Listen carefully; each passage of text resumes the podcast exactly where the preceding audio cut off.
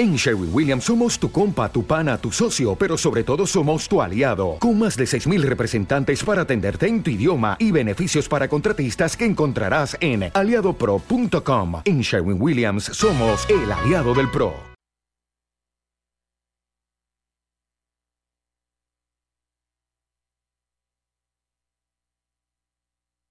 Lo moderno exige a la sociedad romper paradigmas y actuar por un planeta sostenible.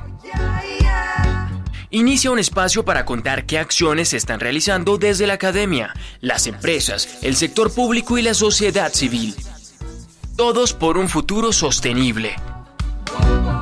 Pacto Global, Red Colombia y Un Rosario Radio presentan Planeta Sostenible, donde cada acción por el planeta cuenta.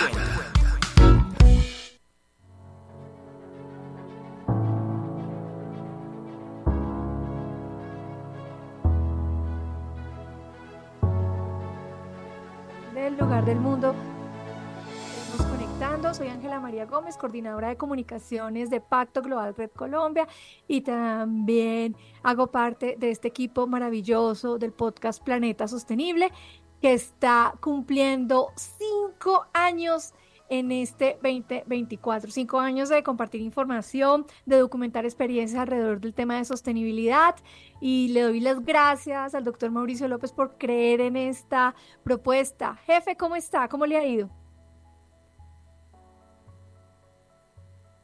Hola, Ángela María a todos, eh, obviamente a la Universidad de Rosario, que siempre es nuestro anfitrión en este podcast, y a todos nuestros internautas y a los quienes nos van a acompañar como panelistas en el, en el día de hoy.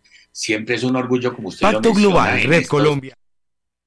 En este pacto global que cumple 15 años de red formal, en este también 2024, tener una efeméride simultánea con los cinco años de Planeta Sostenible que surgió en una feria del libro como una idea de sueño, Ángela María, una idea de sueño suya que se materializó y se ha venido materializando profundamente en este proceso, lo cual nos llena de mucho orgullo. Felicitaciones para usted. Recordemos que Ángela María es nuestra coordinadora de comunicaciones, a la vez responsable también de la Mesa de Biodiversidad de Empresa y la Mesa de Inclusión Social de Pacto Global, lo cual muestra la, la pluralidad de opciones en el trabajo que tenemos en Pacto Global, más otras mesas que tenemos allá en nuestra red. De hecho, estamos muy orgullosos. Tuvimos nuestra Asamblea General de Global Compact Colombia en el día de ayer con una magnífica eh, presentación de, de todos los avances que ha tenido la red y una elección de nuevos miembros del comité directivo. Me complace anunciar que la Universidad de Rosario también sigue y continúa siendo miembro del comité directivo, lo cual nos llena también de mucho orgullo. Eso es una noticia más de orden parroquial, pero que no dejaba yo pasar en este momento de este nuestro podcast. Muchísimas gracias a todos. Bueno, Ángela María llegó nuestro, nuestro colega y amigo y nuestro co-conductor, el doctor Ramiro. Doctor Ramiro, ¿cómo está? Buenos días a todos. Pues muy bien, muy contento con unos invitados maravillosos, líderes que inspiran. Entonces, arranquemos. Tu, micrófono, Angelita. Este programa hoy es súper interesante como todos. Eh, tenemos cuatro invitados maravillosos. Eh, vamos a hablar sobre cómo comunicar la sostenibilidad, sobre cómo las comunidades se están preparando para estos retos que está generando el cambio climático y sobre un tema que, que, que, a veces no creemos todos los impactos que tienen y todo el alcance que tienen y es, son los proyectos enfocados con el tema de bonos de carbono ¿Y qué significa eso? ¿Cómo lo podemos entender? ¿Cómo se tienen que preparar las comunidades y cómo se tienen que preparar también las organizaciones para que esto de verdad sea de un impacto valioso, una acción con impacto positivo y no una acción con un daño a las comunidades y a las empresas, dependiendo de cómo se manejen. Yo quiero dar las gracias también al director de Urrocero Radio, a Mario, porque siempre nos ha apoyado. Mira, Mario, desde hace cinco años cuando nació este proyecto, has estado ahí, detrás, trabajando para hacer Planeta Sostenible realidad. Entonces, mil y mil gracias. No sé si puedas saludar también a los oyentes. Hola Ángela, hola a toda la mesa de trabajo, muchísimas gracias de verdad por todo este trabajo. Ininterrumpido, son cinco años, que cinco años es una lucha gigante, a pesar de que eh, en ocasiones parezca invisible, pero es un trabajo que se ha hecho con mucho esfuerzo, con mucho sacrificio y también unos resultados impresionantes. Y ya cinco años justamente casi en el marco de la Feria del Libro es importantísimo para nosotros como un Rosario Radio por supuesto, para Planeta Sostenible y con todo lo que se viene además. Entonces un agradecimiento total para toda la mesa, para todo el equipo de trabajo y desde Rosario Radio no me resta más que agradecerles de verdad por todo este esfuerzo conjunto y de verdad se nota los resultados y lo que ha logrado y este gran impacto que ha tenido este podcast. Entonces muchas gracias Ángela por ese saludo y muchas gracias y pues feliz programa con toda esa cantidad de invitados sorprendentes que tenemos para el día de hoy. Gracias de verdad por estar ahí siempre siendo parte de este equipo. Igual que Nelson Duarte, que hoy no pudo estar en el programa, Haciendo Realidad Planeta Sostenible, un podcast que busca hacer de este lenguaje a veces un poco complejo, o sea, que nos implica a todos salir de la zona de confort y estudiar sobre sostenibilidad, pues poderlo bajar para que se pueda convertir en la conversación en, en un almuerzo con los amigos, bueno, en fin. Y nuestro primer tema es ¿Cómo es, esto de comunicar la sostenibilidad? Hablando del ejercicio que hemos hecho con Planeta Sostenible y que definitivamente es retador, o sea, ¿qué significa comunicar la sostenibilidad, doctor Ramiro? O sea, ¿qué, siente usted? ¿Qué significa eso? Usted que escribe en La República y que ha sido un gran aliado de Pacto Global y también de Planeta Sostenible. Pues me parece que es simplemente entender cuál es nuestra responsabilidad frente a una situación y, sobre todo conocer los impactos para ver desde lo que uno puede hacer como persona, lo que uno puede hacer como empresa, lo que uno puede hacer como colectividad o comunidad y lo que uno puede hacer como país para mejorar la calidad y los derechos humanos de las personas. Pero es muy difícil porque es muy bonito el discurso, pero en la, en la realidad la pregunta es, ¿y qué me toca hacer a mí? ¿Cómo lo hago? Entonces, bueno, hay personas expertas y aquí tenemos una persona experta. Tenemos dos, no, yo creo que todo el equipo que está acá es experto, los invitados son maravillosos, pero vamos a contar una experiencia divina que están realizando la empresa Banti en apoyo o, con un gran aliado que es la Universidad Javeriana de Bogotá. Y es que se están yendo a región estimados oyentes, a explicarle a los periodistas que son un actor tan valioso para que puedan servir como este canal para comunicar los temas de sostenibilidad eh, y empoderarlos con estos conceptos para que ellos también puedan ver una oportunidad en su desarrollo profesional hablando de sostenibilidad. Y para eso le está Henry Pavón, quien es el líder de este proyecto y es el responsable o el jefe de comunicaciones externas del grupo Banti. Hola Henry, ¿cómo estás? Y lo primero que te vamos a preguntar es a los oyentes que, o cuéntanos a los oyentes qué es Banti.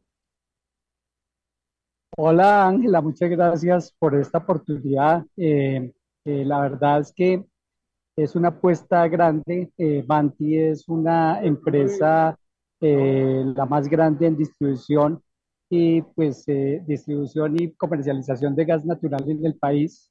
Cuenta con alrededor de casi 3.5 millones de clientes en el país. Está en Bogotá, en su área de influencia, en el altiplano cundiboyacense, Santander y su área metropolitana y el sur del Cesar.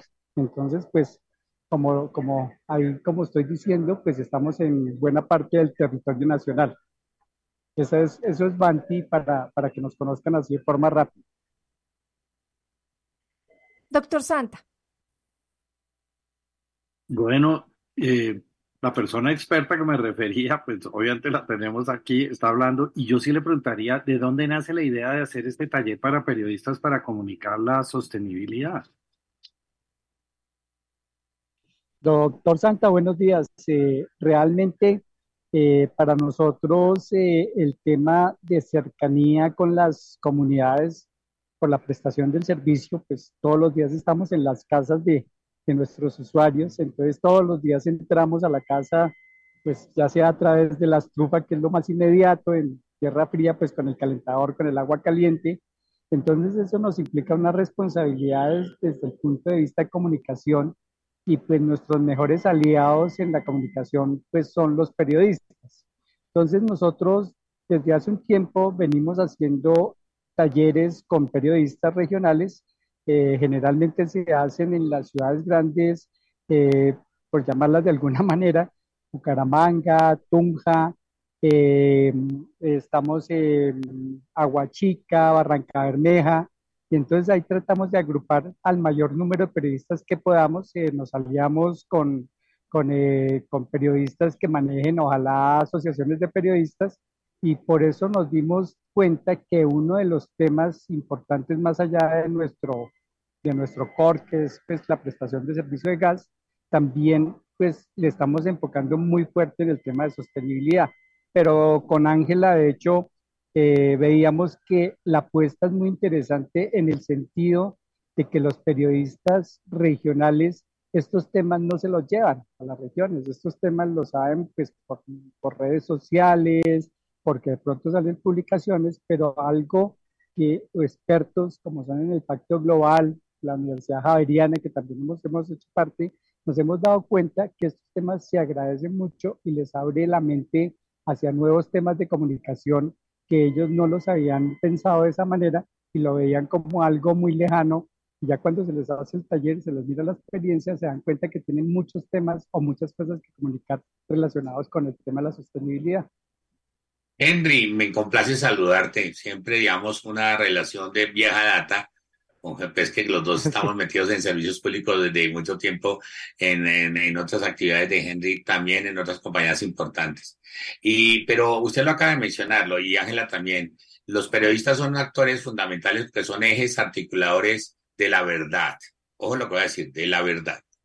Y esa verdad tiene muchos matices, lo cual no siempre es lógico. Eso pareciera un un contrasentido. Y entonces, como se comunique esa verdad, que refiere al final de cuentas muchas veces a lo que está viviendo ese mismo periodista como usuario, ¿sí? Se logran unas verdades propias, unas verdades subjetivas. Recuerde que uno es lo que uno es, uno es lo que otros creen que es uno y uno es lo que los y, lo, y uno es lo que los demás creen que es uno. Entonces, definitivamente la percepción de los demás también es importante en esa construcción. ¿Cómo ese taller que están ustedes, podría contarnos ustedes, esos talleres que ustedes están realizando con periodistas, cómo es la dinámica, cómo es la, lo que han hecho, cómo se convoca, a quienes se convoca, cómo es la dinámica académica propia, obviamente sin chiviar el, el, propio ejercicio metodológico que tiene Banti para esto, pero que con toda seguridad que nos escuchan y otras compañías que lo puedan hacer, dicen, oiga, si Banti lo hace así, ¿por qué no hacerlo nosotros de una manera parecida? Entonces yo creo que eso es una ilustración de una muy buena práctica, Henry, si nos pudieras comentar de eso. Mauricio, primero que todo, un gran saludo. Lo, lo que usted dice es verdad, nos conocemos hace muchos años, ya sabemos la mecánica y, me alegra mucho saludarlo. Eh, efectivamente, esto tiene una, una logística, primero que todo, pues fue la decisión, como le decía al doctor Santa, de eh, llevar a la región estos temas y esa fue la primera gran incógnita. Entonces, decir, ¿realmente será que este tema sí es atractivo para los periodistas? Uno que lleva a las regiones, uno lo que lleva a las regiones era como temas de actualidad periodística, nuevos negocios en periodismo, especialmente para periodistas independientes. Eh, el manejo de los periodistas hoy en día, pues es innegable que viven de la pauta, entonces eso también hay que superar todo ese tipo de, pues de, de experiencias que tienen ellos en las regiones a llevar el tema de la posibilidad que encierra todo lo que acabo de decir. Entonces, cuando uno llega con estos temas y ya decide que los va a llevar, entonces tiene que buscar aliados. Y pues uno trata de buscar los mejores aliados.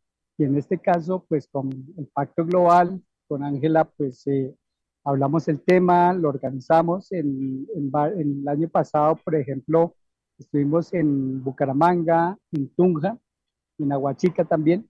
Y lo que hicimos fue que también buscamos un aliado académico y el aliado académico fue la Universidad Javeriana cuando los periodistas, es un tema que, es como, por decirlo así, idiosincrasia al periodista, cuando uno va a hacer estas capacitaciones, si uno le da un diploma al periodista, ojalá de una universidad reconocida, lo agradecen muchísimo y a ellos les sirve muchísimo.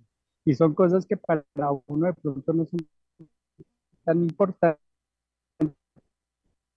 pero para ellos. Entonces el gran aliado fue la Universidad que a través de un periodista, a base de, pues, no la llamamos base de datos, el listado de periodistas que uno maneja generalmente para enviarles comunicados o boletines de...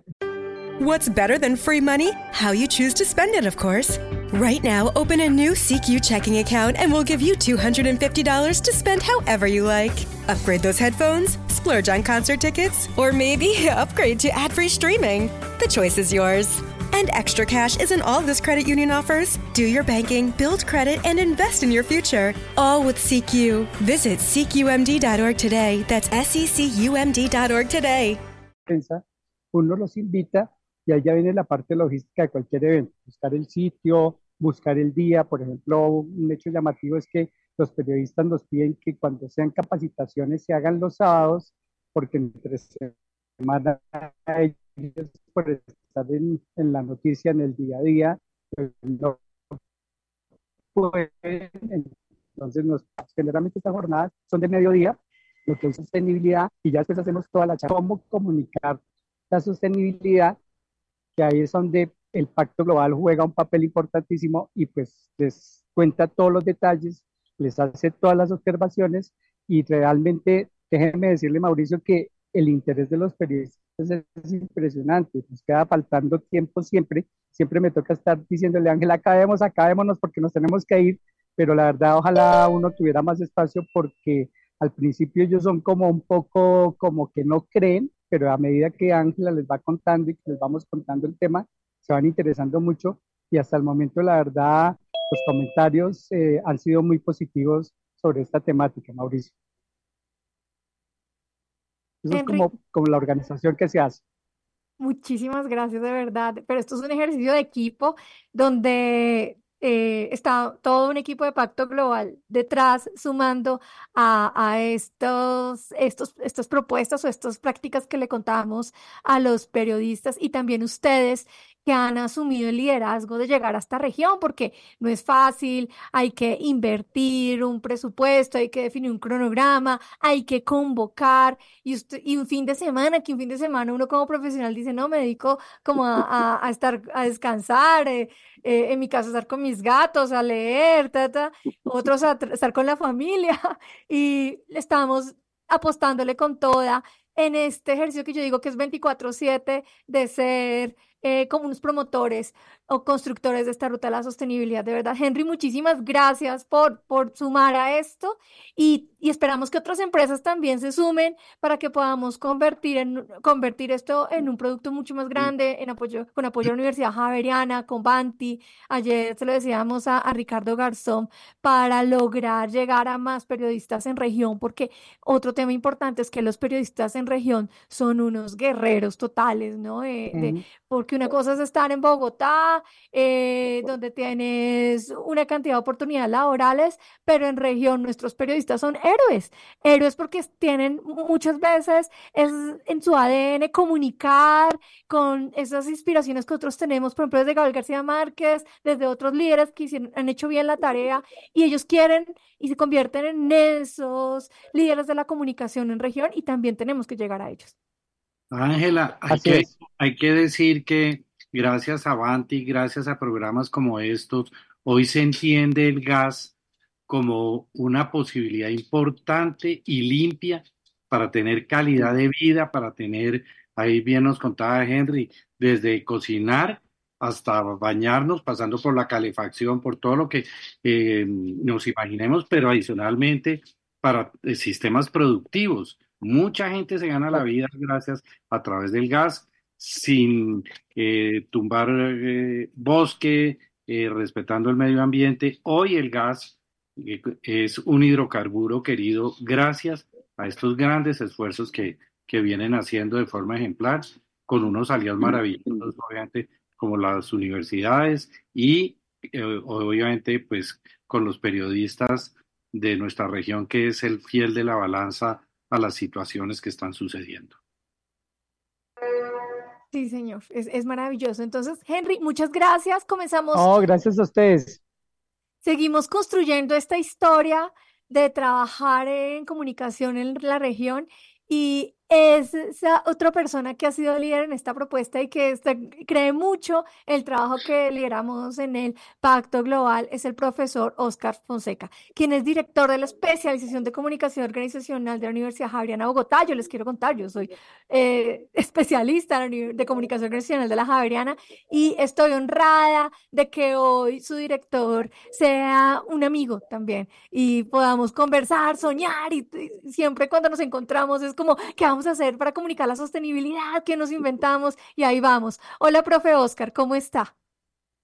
Ángela, un gusto saludarte, un gusto saludar eh, pues a las demás voces que nos acompañan, que son maravillosas. Eh, Mauricio López, un gusto. Eh, el doctor Ramiro, un gusto, de verdad. Henry, qué rico volverte a ver. Lo mismo. Bueno, profe. Qué alegría de verdad estar en este espacio. Muchas gracias, Ángela. Y estábamos en deuda. Eh, en que sea, además que, que, hubiese estado hoy, pero necesitamos también construir estas narrativas desde la dirección que usted tiene hoy, desde esa apuesta que está generando en la especialización de comunicación organizacional para incluir el, el, tema de sostenibilidad. Entonces, eh, profesor Oscar, usted, bueno, ha ido construyendo la mano de Henry Pavón esta propuesta de cómo comunicar la sostenibilidad con enfoque a periodistas. Sabemos que es un gran esfuerzo que hace en nombre de la Universidad Javeriana y quisiéramos saber por qué la importancia, por qué identificaron la importancia de que los periodistas en región se conecten con los temas de sostenibilidad. Pues Ángela, primero quisiera decir que en la Universidad Javeriana, eh, pues en realidad hay una, una apuesta grande, profunda por pensarnos la sostenibilidad. Como universidad jesuita, por supuesto, que ha habido una reflexión muy profunda acerca de una encíclica que probablemente muchas personas conocen, el Laudato Si, ¿no? que habla del, del cuidado de la casa común. Digamos que ese es un, un discurso, digamos que hemos hecho una reflexión profunda aquí en la universidad universidad y por supuesto desde la Facultad de Comunicación y Lenguaje, desde la especialización en comunicación organizacional, pues por supuesto que nos sentimos muy comprometidos con este tema de la sostenibilidad. Eh, para hablar específicamente de la, de la propuesta que hemos, eh, pues de manera de verdad muy especial, acompañado a Avanti, eh, como en este proceso de, de, formación de, de, distintos colegas, periodistas, comunicadores en región, nos honra, digamos, que, que, nos hayan tenido en cuenta como, como unos buenos aliados. Eh, y también, digamos, para decirlo, definitivamente no nos pensamos ese ejercicio de formación como un tema más digamos que formar a un, a un, periodista en región en temas de sostenibilidad, digamos que no queremos que sea un tema más, sino al contrario, lo que queremos es que la sostenibilidad impregne probablemente todos esos temas de agenda eh, pública, ¿cómo, ¿cómo, los miramos a través de la sostenibilidad? Eso que tiene, eh, digamos, que, que, decir en términos de derechos humanos, en términos de eh, los ODS, entonces, eh, vuelvo, insisto, no queríamos que fuera un tema más de la agenda, sino definitivamente cómo impregnar los otros temas para que definitivamente tengan una mirada sostenible. Entonces, creo que fue un ejercicio muy bonito. Em, tú participaste, Ángela, también como, como docente, como co-creadora de este espacio y, de verdad, eh, desde aquí también aprovecho para darte las gracias porque creo que los aportes desde Pacto pues son, son maravillosos. Y finalmente, para cerrar un poquito de esa experiencia formativa en, comunicación de la sostenibilidad, en subrayar, subrayar que definitivamente este ejercicio de comunicar la sostenibilidad se vuelve un ejercicio urgente, urgente, un ejercicio que nos convoca como humanidad a inspirarnos, a decir, venga que no todo está perdido, venga que todavía podemos hacer cosas muy valiosas juntos y que definitivamente el hecho de ver cómo lo están haciendo otros es inspirador para muchos. Y creo que esa es un poco la apuesta desde, desde, desde el ejercicio eh, pues muy puntual, formativo que hicimos con Van.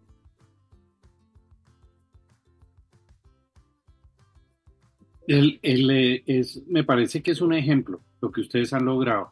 Creo que es un ejemplo, creo que eh, ojalá todas las no solamente las instituciones de educación superior, sino en media, incluso desde primaria, pudieran eh, entrar en este tema de la sostenibilidad de forma relajada y propositiva. Pero, pero como usted es el, el, el experto y el genio que han podido materializar eso, usted le puede enviar a la, a la academia y frente a este ejercicio de, de cómo involucrar eso en, el, en el, el, tema del pensum de sostenibilidad. Pues Ramiro, aquí no hay expertos, aquí hay es buenas voluntades. eh, y pues definitivamente creo que, que, que, este tema, vuelvo, insisto, es urgente que lo introduzcamos en nuestras propuestas formativas. ¿sí? Creo que bien usted lo señalaba, necesitamos que esto sea un tema desde el jardín eh, y que sea una apuesta probablemente transversal, que impregne el aprendizaje de la matemática, ¿no?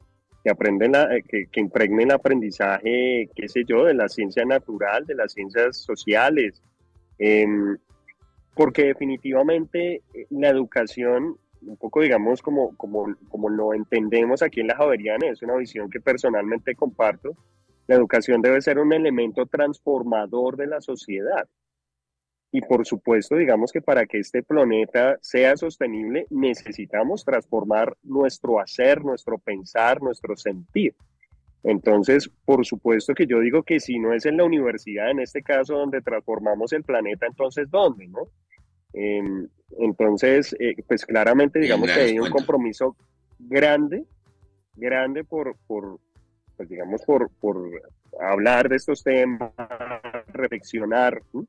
Eh, y pues claramente, digamos, específicamente en el caso de la especialización, hay una asignatura que habla de sostenibilidad. Un poco para mi sorpresa y también para compartirles a todos, eh, muchos de los ejercicios finales, un poco de los proyectos de grado, eh, tuvieron que ver con este tema, ¿sí? Y, y, eso, digamos que me parece que es una alegría grande de cómo volvemos a las organizaciones en general más sostenibles, que ojalá las organizaciones hagan el bien, que sus productos hagan el bien, que, que, el ejercicio de producir esos productos, esos servicios, pues definitivamente sea un ejercicio respetuoso de la vida, ¿no? Entonces, em, por supuesto que es un ejercicio urgente, vuelvo, insisto, de pensarnos este tema dentro de la calle. Jefe, usted y también le pido después que dé la bienvenida a Natalia Parada. Nuevamente, Oscar, un gran placer escucharle y saber, agradecerle la presentación del día de hoy. Sabemos que tenemos mucho que hablar y por eso estos programas son terminan en punta, lo cual es una gran ventaja, porque al terminar en punta significa que tenemos mucho trabajo, Ángela María, por seguir comunicando.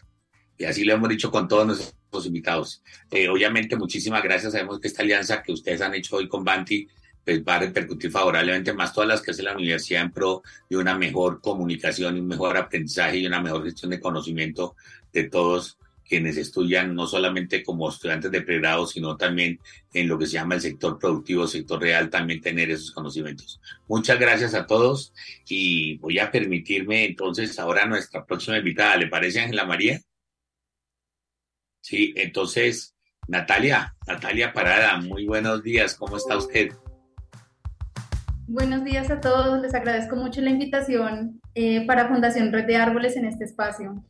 Bueno, Natalia, como es obvio, fuera de saber que usted es una eh, bióloga y es interesante porque aquí mire cómo estamos cambiando, estamos cambiando al responsable de, comunicaciones de una gran compañía como es Banti, ¿sí? luego al profesor Oscar dentro de la, la academia y ahora usted bióloga dentro de una fundación de otro tema distinto, pero que también va conectando todo perfectamente y es la Fundación Red de Árboles. Cuéntenos, por favor, bueno, ¿qué hace la fundación? Porque no todos lo conocemos, dónde conseguimos la página web, etcétera, etcétera, para saber y estimular todas estas iniciativas que absolutamente nos están ayudando para eh, sacar un mejor planeta sostenible. Claro que sí. Bueno, para introducirlos a todos, eh, Fundación Red de Árboles es una fundación que está ubicada en Colombia, sin embargo también tiene impacto en Perú y México. Y desde el año 2015 hemos trabajado comprometidos para contribuir con la disminución del impacto ambiental que ha ocurrido en los ecosistemas naturales. Eh, ¿Cómo lo hacemos? Bueno, esto es mediante proyectos de restauración ecológica de zonas afectadas por riesgos naturales o por actividades humanas que obviamente van a transformar el paisaje natural. Eh, ya vamos alrededor de más de 145.611 árboles de especies nativas principalmente, ya que nuestra intención es recuperar los servicios ecosistémicos de diferentes bosques. E igualmente estamos contribuyendo a la Agenda 2030 mediante la articulación de los Objetivos de Desarrollo Sostenible, pues también para trabajar en conjunto con las comunidades locales para la mitigación y reducción de estos índices de vulnerabilidad que tienen todos nuestros territorios. Hola Marta, yo ya contesté lo que me escribió Listo, jefe, por favor, su audio. Bueno, eh, Natalia, eh, en esta apuesta que está liderando la Fundación Red de Árboles con este ejercicio de hilo conductor que dice mi jefe que estamos desarrollando, queremos contarle a través de ustedes cuáles son los retos, a los oyentes, cuáles son los retos de las comunidades frente a los impactos del cambio climático y los otros ocho límites planetarios, ¿no? El tema de la reducción de la biodiversidad, de la contaminación de océanos, bueno, que con los oyentes ya hemos eh, hecho otros programas de límites planetarios entonces, cuéntanos cuál es eh, ese reto en temas de comunidades para explicar específicamente el concepto de comunidades resilientes. De acuerdo, claro que sí. Bueno, cuando hablamos de estos retos, eh, no solo nos enfrentamos a problemáticas ambientales que ya estamos evidenciando, sino que también hay más retos donde involucramos a las comunidades locales para implementar eh, diferentes estrategias, por ejemplo, de transparencia en cuanto a políticas públicas y planificación, que vaya a preparar a las comunidades de modo efectivo a estos impactos ambientales o impactos climáticos.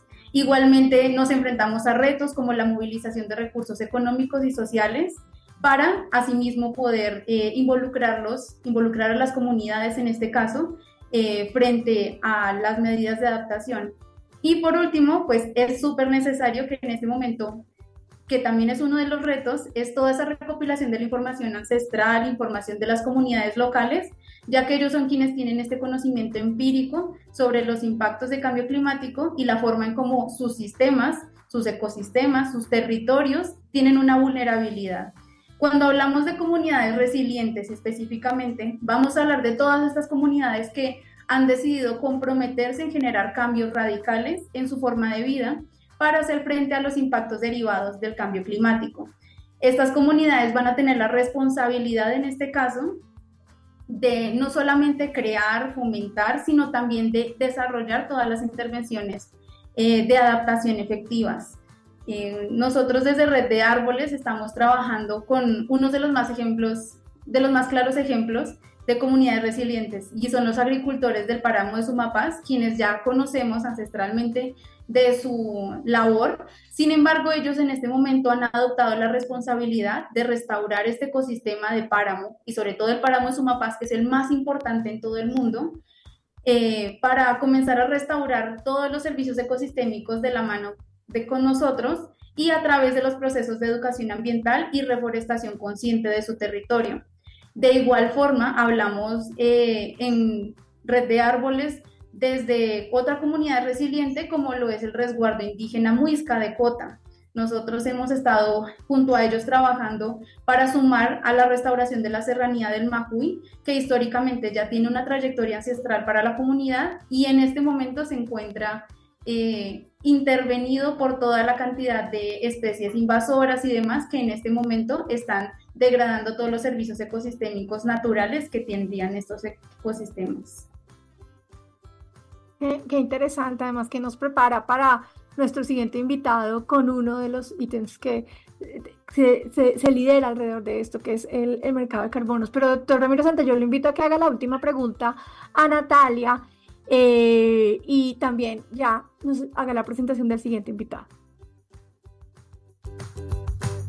Pues me parece muy interesante, hemos oído eh, conceptos que tienen mucho poder como es el tema de la adaptación y además el tema de la restauración. Eh, creo que eh, nos invita a pensar que el mundo pues sí va cambiando, sí va evolucionando y que hay que hacer temas de adaptación sin olvidar el conocimiento ancestral o el conocimiento, digamos, científico que se tiene para para poder hacer las acciones concretas. Pero, pero en términos de la comunidad, ¿qué necesita una comunidad para, para ser resiliente y qué mensaje nos dejas aquí en la mesa. Dale, claro que sí. Bueno, ¿qué necesita una comunidad para ser resiliente? En este caso, ya sabemos que todas las comunidades van a tener eh, impactos a gran o a baja escala, pero todos tenemos que comenzar a implementar estas medidas de adaptación con enfoques en los ecosistemas y en las realidades de los territorios. Eso es algo que no podemos dejarlo perder. Sin embargo, también para ser una comunidad resiliente es, es necesario comenzar a fomentar la creación de soluciones basadas en la naturaleza, que va a ser la única forma de que, uniendo el conocimiento ancestral sobre el territorio y la preocupación actual que tenemos sobre cambio climático, vamos a poder potenciar esta resiliencia eh, con diferentes componentes, evaluar problemáticas de resiliencia, realizar sugerencias normativas y políticas y asimismo pues comenzar a proponer proyectos y programas específicos. Eh, en cuanto a una invitación y un mensaje ya de cierre, les invito desde Fundación Red de Árboles a comenzar a actuar de forma colectiva para convertirnos en comunidades resilientes. No solamente aquellas personas que están lejanas, sino también nosotros cercanos en ciudades. Necesitamos comenzar a generar estos cambios inmediatos y adoptar todas las estrategias de alto valor para la reducción de huella de carbono, entre otros retos que tenemos en este momento de cuál es la forma más eh, fácil y que debemos comenzar a actuar ya, es mediante la restauración ecológica de nuestros bosques nativos. Ya todos sabemos que es la defensa más grande y vital contra los efectos adversos de cambio climático y por ende comenzar a recuperar nuestros bosques, tanto solo aquí en nuestro territorio nacional, mediante la sustitución de estas especies invasoras con revegetalización de árboles nativos, vamos a comenzar a transformar nuestro territorio y a ser una comunidad más preparada y resiliente a cambio climático. Sin duda, Natalia, todo esto es muy importante.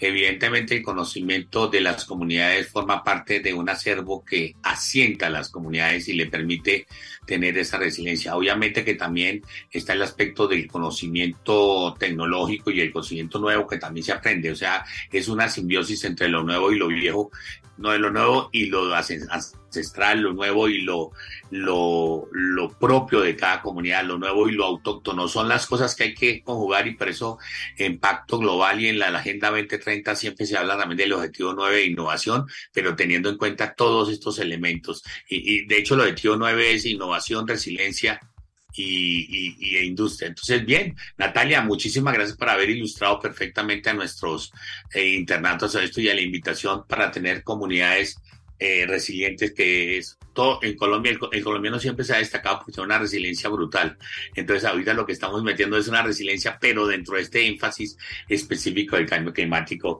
eh, muchísimas gracias y siempre las puertas de las, las los parlantes y los micrófonos de Planeta Sostenible están para usted. Ahora tenemos a Efraín Peña. Doctor, doctor eh, Ramiro, por favor, introduzcamos a Efraín en este mundo del remate de nuestro podcast del día de hoy. Bueno, cuando uno habla de sostenibilidad, uno habla de lo ambiental, pero habla uno también de lo social y lo económico. Y hoy tenemos un invitado muy especial, un abogado muy exitoso, pero por sobre todo una persona que, por el trasegar de, que ha tenido por el mundo llega a un, a un, a un fondo que él nos va a explicar y que tiene gran trascendencia, ha tenido gran trascendencia en el mundo. Efraín Peña es eh, eh, un hombre cartacachaco, de, de, un alma caribe y de una eh, capacidad de volver las cosas realidad y abogado. Y eh, hoy nos viene a enseñar un poquito sobre lo que se habla ahora de los mercados verdes y, los mercados de carbón. Entonces, eh, doctor Efraín, bienvenido. Usted es un líder que inspira y queremos que usted nos cuente qué es eso de los mercados de carbón. Gracias, Ramiro. Eh, la introducción bastante halagueña, pues sí, me halagas mucho, pero sobre todo agradecerles a, Mauricio y Ángel el espacio y a ti la recomendación. Básicamente, y, y, muy rápido para los oyentes, es simplemente el hilo conductor es que empezamos hablando de la verdad de cómo comunicar la verdad frente al tema de sostenibilidad, pasamos a un tema de bosques y la importancia de conservarlos para después terminar en lo que decía Ramiro, que es integrando las tres cosas y es, lo social, lo económico y lo ambiental. Esto es un mercado, como decía Ramiro, que, que se circunscribe bajo la sombrilla de un mercado verde, pero es un mercado más específico y es el mercado de los bonos de carbono. Y esto nos da para hablar, yo creo que de aquí podcast hasta que se termine, yo creo que el año, pero voy a ser muy sucinto, voy a tratar de ser muy breve para que los oyentes pues no se me pierdan en la idea. Eh, yo hablo muy rápido, me disculpo, ya después pues podremos hacer como otros podcasts de traducción o de amplificación de, de todo lo que yo trataré de hablar en este corto espacio.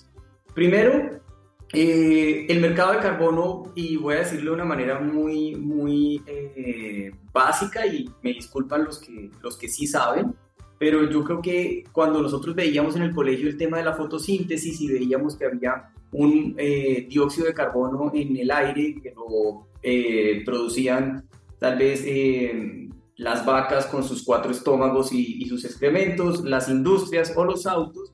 El ejemplo clásico es el Transmilenio pasando por la Caracas y dejando una nube de humo. Ese dióxido de carbono es absorbido, es absorbido por el árbol y el árbol lo transforma. Entonces el árbol se lo guarda, lo transforma en azúcares y exhala o expide oxígeno ese, ese carbono que él, o ese monóxido, el dióxido de carbono que él eh, almacena en, en, su tronco y en las raíces, es lo que se comercializa. Entonces, hoy en día eso tiene un valor. Hoy en día y de un tiempo para acá, eh, ese, ese, ese, ese servicio ambiental que presta el árbol tiene, se comercializa. Eso es un commodity, tiene un precio y se, eh, digamos que la, la, la tasa de cambio sería eh, la tonelada de CO2. Entonces, cuando uno dice que están vendiendo un bono de carbono, es una tonelada de CO2 que está almacenada en un árbol. Esto para el tema de los proyectos que se llaman Red Más. Eh, hay otros que son industrias que, que, digamos, emitían sulfuro y ahora emiten CO2, entonces cuantifican eso y eso también se vende, pero yo voy a hablar solo del tema del carbono forestal porque es digamos como lo que hoy en día, y volviendo al tema de comunicar la verdad y comunidades y árboles, pues es lo que nos, nos, nos atañe en este podcast. Entonces, ese es el mercado, eso se transa, entonces digamos hay una aerolínea que contamina y que en el caso colombiano tiene que pagar un impuesto por emitir ese, ese dióxido de carbono. Entonces tiene dos posibilidades, o paga el impuesto a la DIAN o compensa hoy en día, gracias a la reforma tributaria, solo hasta el 50%, es decir, antes se podía compensar el 100% del impuesto al carbono comprando estos, estos bonos que les estaba diciendo, estos bonos de carbono, estos, estas toneladas que están almacenadas en los árboles y en los bosques de Colombia. Entonces la aerolínea iba a donde un desarrollador privado como el que yo, para el que yo trabajo y le dice, oiga, eh, tengo que pagar el equivalente a tantas toneladas que emitieron durante el año en toda mi flotilla de aviones. Entonces el proveedor le dice, listo, yo se los vendo y aquí están y valen tanto y simplemente eh, se, digamos, se compensa eso y se le dice a la DIAN, no le pago sino el 50% del impuesto porque el otro 50% lo compensé en proyectos forestales que salen más económicos que pagar el impuesto, pero tiene una ganancia adicional y es el tema del beneficio social, el beneficio ambiental y bueno, y, y también el beneficio económico para, para quien está contaminando que a través de eso pues paga menos. Dicho eso, este, este mercado enfrenta tres retos y era lo que yo le, le decía a Ángela, me parece que es importante dentro del tema de comunicar efectivamente los retos que está viviendo hoy en día el mercado de carbono y los retos ambientales que se derivan de, de, digamos, de nuestras conductas eh, del día a día, es decir, tomar un auto, tomar un transporte público, un avión, eh, consumir carne, todo esto tiene un impacto en, en el efecto eh, invernadero y eso lo que genera es que pues, todas nuestras actividades al final terminan teniendo un impacto. Y este, esta clase de proyectos que, que buscan que la gente compense o las empresas compensen, porque esto digamos que ha sido una iniciativa donde en el caso colombiano quienes están en la, en la cadena de combustible pues son los que, los que están obligados a pagar este impuesto al carbono o a la emisión de carbono o eh, también voluntariamente algunas empresas se están convirtiendo en carbono neutro, entonces ya oímos, eh, digamos, eh, conceptos como la carbono neutralidad, que, que, tendremos que dedicarle más podcast y más cosas a explicar esto y más, y más trabajar con los periodistas para que, para que sepan efectivamente cómo, cómo llenamos de contenido esos conceptos. desde la sostenibilidad misma, pero eso ya es otra discusión que yo tengo de personal, que se ha vuelto como un eslogan. Entonces ahora todo le ponemos sostenible y no sabemos ni siquiera qué es eso que atañe. Pero en el tema del carbono, pues vaciando el contenido del tema de carbono neutralidad, pues hay muchas empresas interesadas en eso. Y también hay personas, hay personas que se meten a la página web de cualquiera de, no sé, incluso instituciones universitarias y miden su huella de carbono de sus actividades diarias y las compensan comprando eh, bonos de carbono que se traducen en, la manutención de un bosque o en la conservación de un bosque. Dicho eso, el primer reto que yo quisiera como traer aquí a, a la mesa y que los lo escuchen es el tema del registro. Es decir, nosotros tenemos, por ejemplo, un bosque y ese bosque tiene, vamos a poner un ejemplo muy básico, una hectárea. Esa hectárea tiene mil árboles, esos árboles eh, almacenan dentro de sí, digamos, al año X cantidad de toneladas de CO2. Esas toneladas se registran, como quien registra un título valor o quien registra una acción de una compañía, tiene un número, una serie. Pues.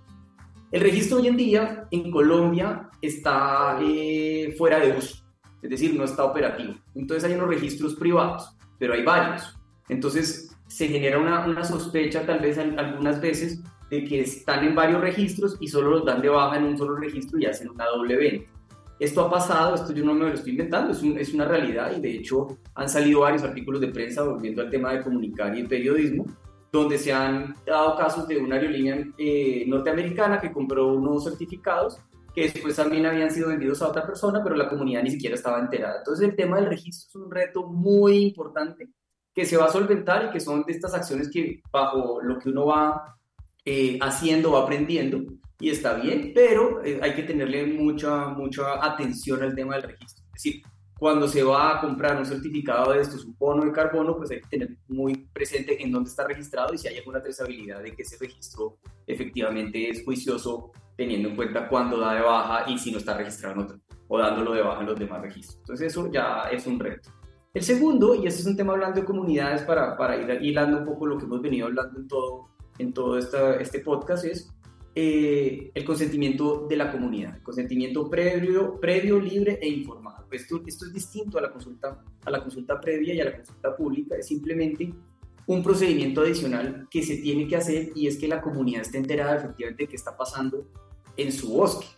Eh, ha pasado y también, de hecho, justo esta semana hubo bastante, bastante ruido por una demanda ante la Corte Interamericana de Desarrollo de unos proyectos, eh, de, Derechos Humanos, perdón, de unos proyectos que se, que se presentaron allí porque las comunidades no estaban enteradas que había desarrolladores eh, pues, llevando a cabo proyectos de conservación, vendiendo bonos y las comunidades no se habían enterado o no les habían cumplido con lo que le habían acordado.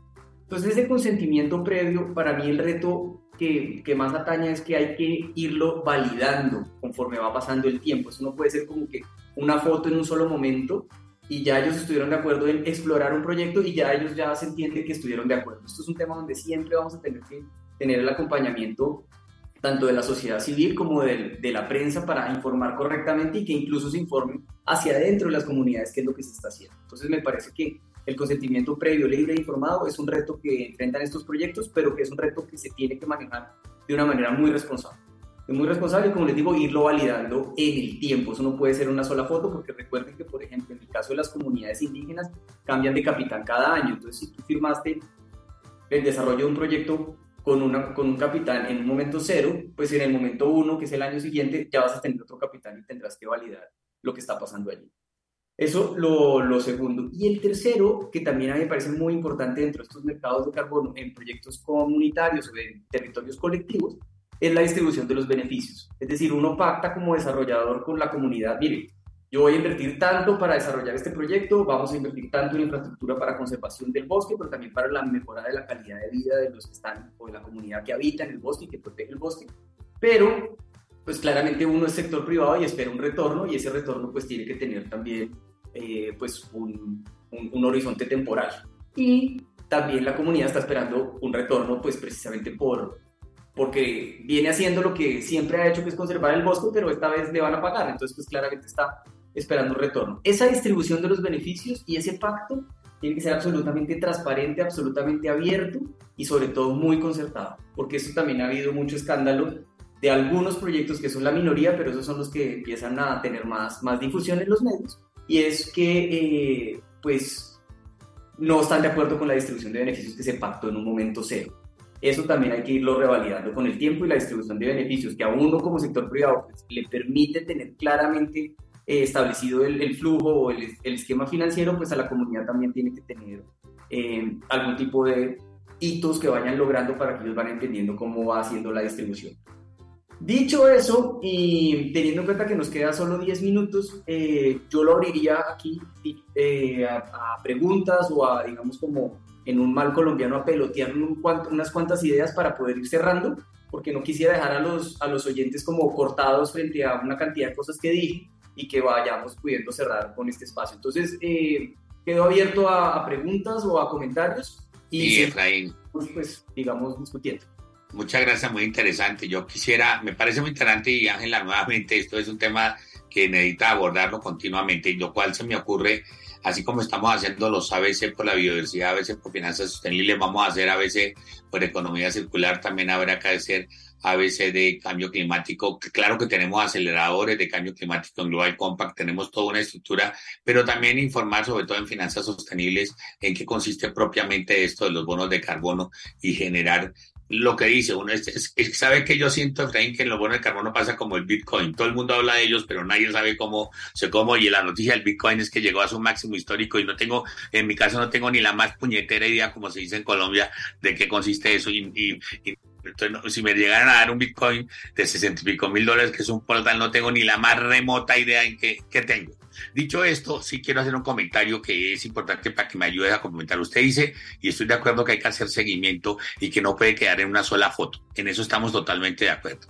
Y máxime que usted también lo plantea que cambian de capitán cada año y entonces el capitán nuevo puede que desconozca el capitán. Entonces una organización, una empresa jamás podría hacer un proyecto porque el concepto de seguridad se vuelve inseguro de seguridad jurídica se vuelve absolutamente inseguro. Y, sucede que también las expectativas de cada persona van cambiando. Y yo siento que a veces lo escuché a Trost, a Ernesto Borda de Trost, el doctor Ramiro conoce muy bien, una frase que me encantó, y es que uno debe abordar los proyectos no desde el lado de las necesidades porque se mete en un pantano insoluble insoluble y siempre se va a llenar y se va a hundir más. Hay que llamarlo, hay que hablarlo desde, las oportunidades que se puedan hacer. Ese es un primer mensaje, porque de lo contrario, e, en necesidades nunca vamos a acabar. Y cada capitán en su año quiere tener la posibilidad de ser recordado amigablemente por su comunidad y es lícito y es válido, pero la empresa también tiene que tener un grado de certidumbre porque si no, nunca ningún proyecto podría llevarse a cabo. Entonces, ¿cómo compaginar esa, ese, yo digo que hay que cambiar esa expectativa de no sobre las necesidades, sino sobre las oportunidades. Es un buen enfoque, un enfoque narrativo y más seguro, al final de cuentas, para todos. ¿Cómo pudiera usted ayudarnos en esa interpretación de cómo ese seguimiento se vuelva un seguimiento? Factible, no un pozo profundo, no como dice alguien el inodoro del tren que nunca lo llena nadie, sino simplemente una, una visión muchísimo más, más de, certidumbre también para el sector empresarial y también para las mismas comunidades, porque esto tiene que tener unas cotas y unos, unas cotas definidas, porque lo contrario no se puede hacer. Me gustaría conocer su opinión al respecto. Gracias, Mauricio. Y esto, esto voy a anotarlo rápidamente, es una opinión muy personal y y esto no compromete para nada, digamos, el, el actuar o el goodwill de, de, la empresa que yo represento. Si tú me preguntas ¿qué, cómo hacer para que un matrimonio sea duradero, primero, confianza. Entonces hay que generar esa confianza y eso hay que construirlo. Aquí no se puede llegar bajo ese enfoque un poco colonialista de, no, yo les voy a decir cómo es que se hace y yo voy a llegar y les voy a decir cómo es que este proyecto se debe hacer, sino esto se tiene que construir conjuntamente una vez se construye conjuntamente, pues los dos estamos en el mismo barco, es decir, las dos partes, tanto la comunidad como la empresa, y hay que sacarlo adelante. Entonces, esa es la oportunidad. La oportunidad es, venga, vuélvase empresario conmigo y hagamos esto juntos. Yo sé hacer la parte de comercializar eso que está guardado en el árbol, pero usted sabe hacer la parte que es conservar ese bosque y relacionarse con ese bosque de una manera eh, sostenible o de una manera mejor que lo que yo sé hacerlo, porque yo lo que sé hacer es de ahí para afuera. Entonces, eso es como la fusión de esos dos eh, saberes o ese encuentro y donde nos ponemos los dos en el mismo plano, donde ellos entienden efectivamente cuál es esa ficción de vender algo que, para que se quede ahí.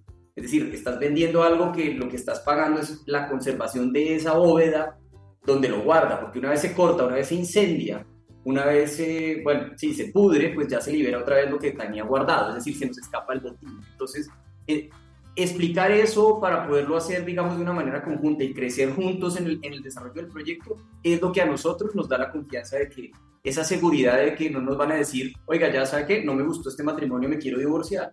Pues construyéndolo poco a poco y ganando esas oportunidades o esos hitos, logrando alcanzarlos, es lo que te da a ti la certeza de que es a largo plazo. Además, recordemos que estos proyectos tienen que ser en vida útil de 20 a 30 años para que tenga un impacto. Entonces estamos hablando que es un largo tiempo y pasan 20 o 30 curacas o, capitanes con los que tú vas a tener que ir trabajando, más toda la comunidad. Ramiro. En, en, Colombia hay ejemplos para uno, para uno ver o entender mejor, ese sería uno. Y lo otro, ¿hay alguna guía que la gente como, como dice el doctor Mauricio, aquí queda en punta, entonces va a haber otros, otras oportunidades de, de vernos, pero la gente de dónde puede estudiar esto, sería la segunda. Bueno, gracias. Eh, a ver, eh, casos exitosos de proyectos exitosos hay bastantes. Afortunadamente en Colombia, lo que te digo, lo que ha salido en la prensa son tres puntuales, lo que ha llegado a cortes es uno puntual en Colombia y internacionalmente tres. Pero los que hay, los que están operativos y están vendiendo créditos a nivel nacional e internacional, están, digamos, como disponibles para, para visita y, y los desarrolladores todos son muy abiertos a que la gente vaya y, y, entienda. Entonces, hay que, hay que tomarse el trabajo y tal vez hacerlo con la universidad que está aquí presente y pensar en, oiga, venga, ¿por qué no vamos a hacer unas visitas a estos proyectos? Hay una asociación que se llama Socarbono que agremia a todos los agentes de mercado de, del mercado de carbono donde ellos muy abiertamente pueden llevar periodistas a los proyectos que ellos escojan para que hablen con la comunidad y entiendan cuál es el real impacto, porque realmente sí lo es. Eh, lo segundo, hay mucha información. Digamos que creo que hay que empezar por lo del ministerio, donde ellos empiezan a hablar de eso, de los proyectos de la página del Ministerio de Ambiente. Tiene una información básica bastante buena como para orientar al, al, al, al que, no, al que no está muy con mucho conocimiento sobre el tema. Pero, pero después, pues, mm, si quieren, igual podemos empezar a través de Pacto Global generar esos infogramas, esas pequeñas cápsulas para que la gente se vaya, eh, pues, retroalimentando o, adquiriendo más conocimiento sobre el tema. Bueno, entonces, doctor Ramiro, le invito a usted a que cierre. Bueno, como empezamos, líderes que inspiran, hicimos un recorrido muy interesante porque eh, desde la operatividad a lo táctico, a lo estratégico, a lo que se está haciendo, al futuro, el tema de empresas y al final del día pues todas son alianzas. Los que nos plantearon aquí todos fueron alianzas y en las eh, oportunidades también siempre vimos que hablamos de lo económico, de lo social y de lo ambiental. Entonces, creo que nos queda con todos un trabajo para seguir.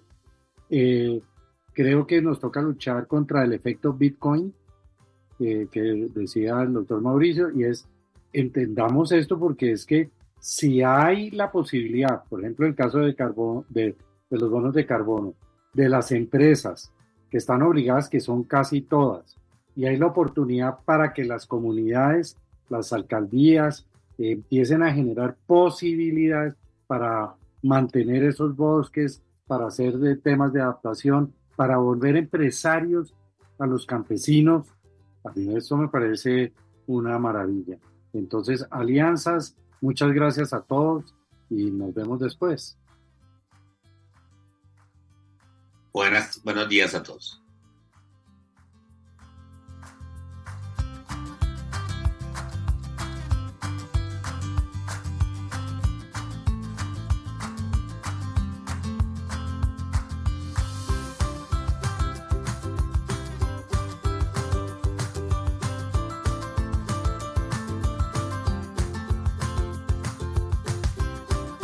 Doctor Efraín.